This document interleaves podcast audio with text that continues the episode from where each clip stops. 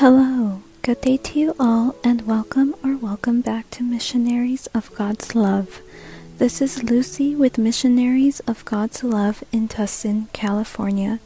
Today we will meditate on Romans 1 verses 15 through 20.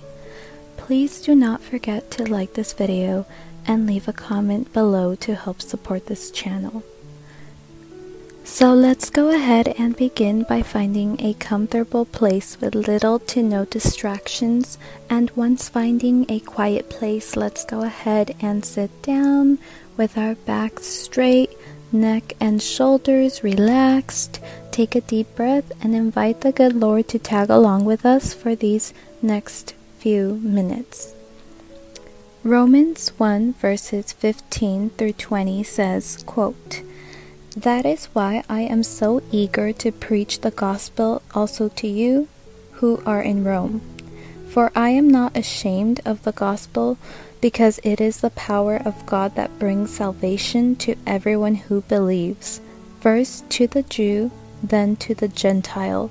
For in the gospel the righteousness of God is revealed, a righteousness that is by faith from first to last, just as it is written the righteous will live by faith. God's wrath against sinful humanity. The wrath of God is being revealed from heaven against all the godlessness and the wickedness of people who suppress the truth by their wickedness, since what may be known about God is plain to them, because God has made it plain to them. For since the creation of the world, God's invisible qualities, his eternal power and divine nature, have been clearly seen, being understood from what has been made, so that people are without excuse. End quote. We should never feel embarrassed of sharing God's word or spreading God's word to others in hopes that we could get them closer to salvation. Someone who truly loves God is always looking to spread His word, to have people learn from His word.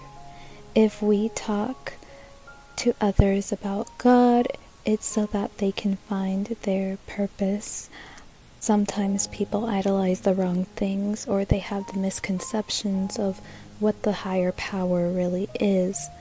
The universe is not God, but God did create the universe.